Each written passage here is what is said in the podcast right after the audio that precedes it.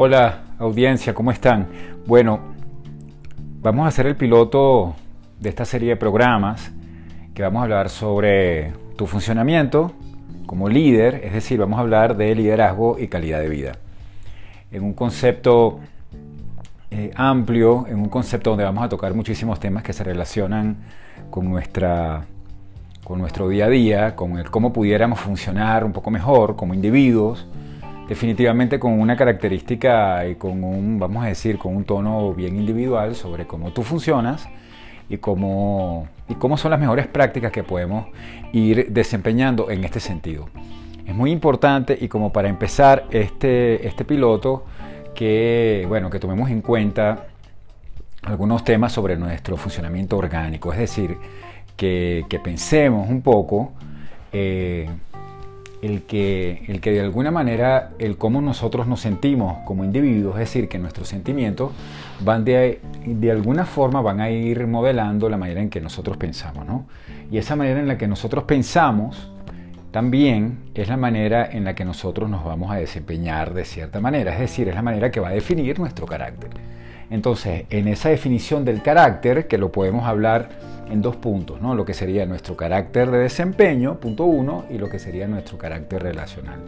Es decir, que tomar conciencia de nuestro funcionamiento orgánico, de cómo funciona nuestro cerebro, de cómo nuestras emociones van a, van a influir o van a persuadir, si podemos decir de esta manera, nuestro, nuestro día a día, nuestro actuar como líderes en, en empresas, en las organizaciones, en casa, cómo vamos a influir sobre todos los otros, sobre todas esas personas que nos están rodeando, va a ser definitivamente muy importante que tú conozcas y que podamos conversar un poco sobre cómo, de qué está involucrado en ese funcionamiento. ¿no?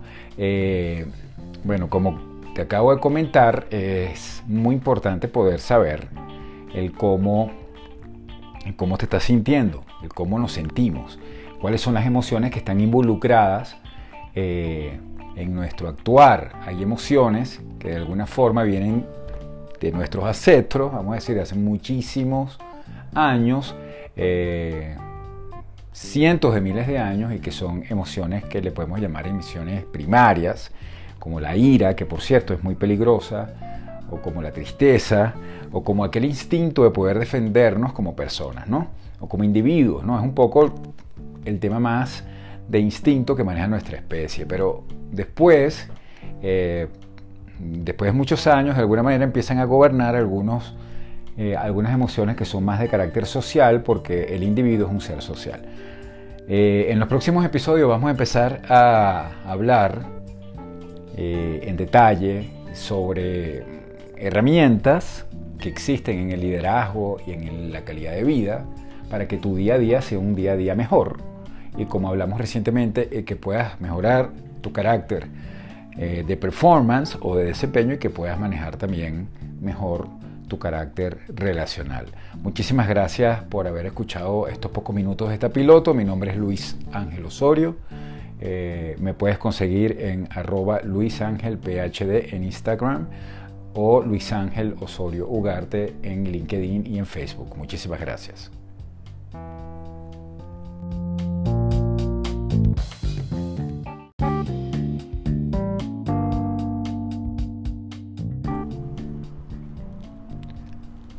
Hola a todos y todas, bienvenidos a este programa de liderazgo y calidad de vida. Mi nombre es eh, Luis Ángel Osorio, me puedes conseguir en Instagram, arroba luisangelphd.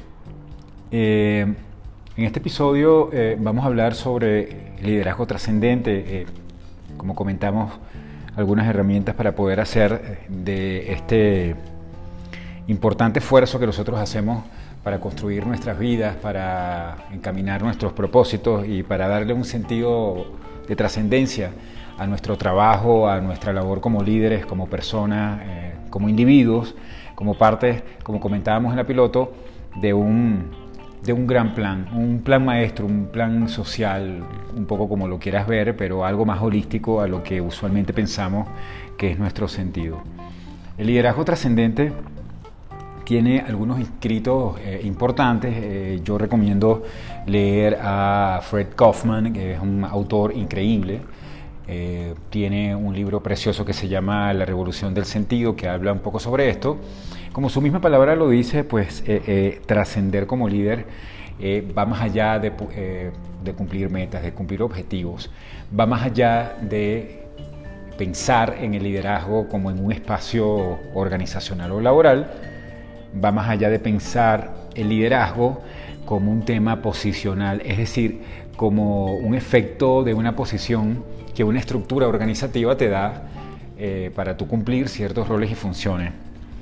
El liderazgo es de, disposición, es de justamente de trascendencia, de poder hacer que el otro eh, sienta que él tiene sentido cuando está contigo y que el otro de alguna manera eh, refleje, copie eh, vamos a decir, se adhiera a ese entusiasmo que tú tienes como persona y a esa claridad que tú tienes para poder abrir tus brazos este, y poder cumplir ese gran plan.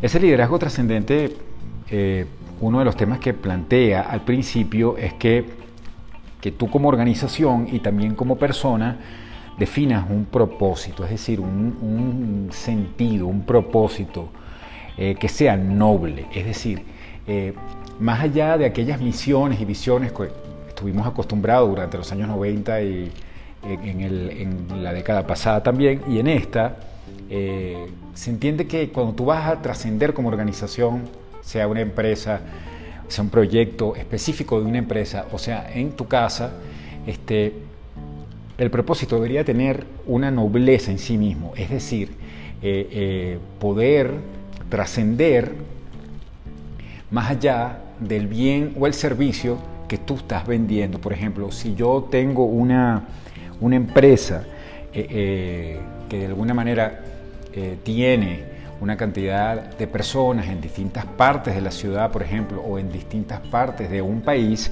probablemente eh, una misión o un propósito clásico sería incrementar pues, la posición de mercado, incrementar las ventas de esa empresa o eh, mantener algunos márgenes de rentabilidad y siempre con esto que se usa desde algunos años para acá, con un sentido social.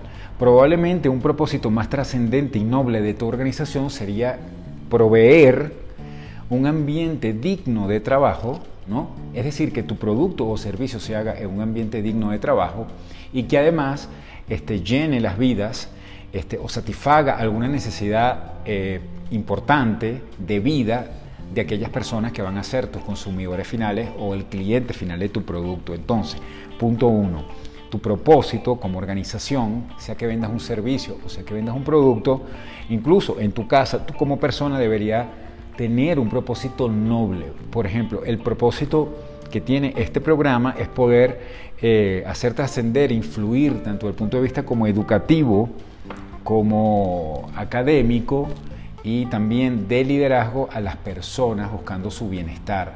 ¿no? Entonces, más allá de poder transmitir un conocimiento en específico, se busca el bienestar de las personas. Otro mm, tema súper importante cuando se habla de liderazgo trascendente es, y esto es muy importante, fíjense, es que tú describas la misión de tu organización o de tu empresa de un modo que harían que tus hijos se sintieran, o tus seres queridos, también podemos decir, orgullosos de contárselo a sus amigos en la escuela. ¿Qué queremos decir con esto? ¿O qué quiere decir de alguna manera esta práctica con esto?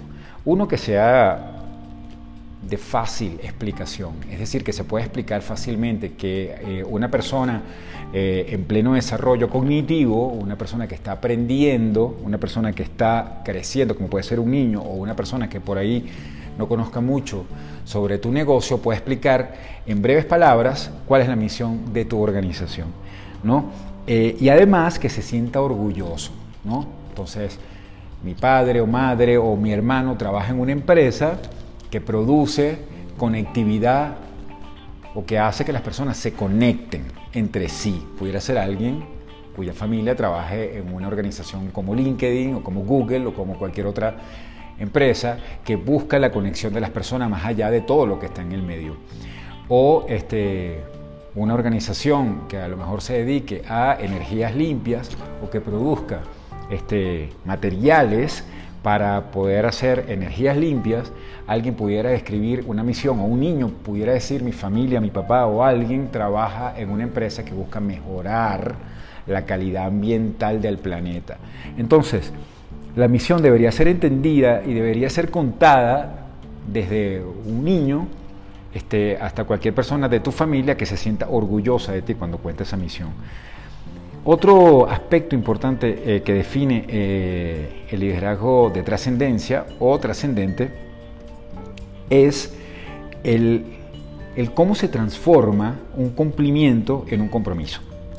Es decir, cómo yo transformo eh, los temas que yo debo hacer en mi tarea diaria, cómo yo planifico esas tareas diarias y cómo realmente eh, sean en el trabajo o con mis relaciones que tengo en cualquier parte, en mi casa o en cualquier espacio donde yo me desenvuelvo, cómo yo convierto esas acciones en un compromiso. El compromiso genera este, un nivel afectivo y emocional importante.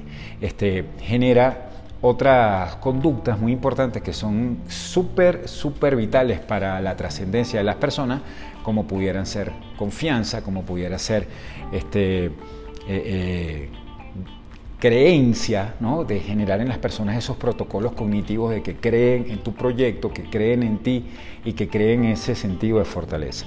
Bueno, eh, en el episodio que viene, en el episodio 3, vamos a seguir con este importantísimo tema de liderazgo trascendente. No dejes de trascender como persona, cuídate, cuida tu salud, cuida tu cerebro, haz un poco de deporte, come sano, come frutas, come verduras, este, este, trabaja bien, eh, trabaja profundamente, entiende que tu trabajo es significativo y lo más importante, expande con el entusiasmo ese sentido de trascendencia a los otros. Un fuerte abrazo, mi nombre es Luis Ángel Osorio, me puedes conseguir en Instagram en arroba luisangelphd.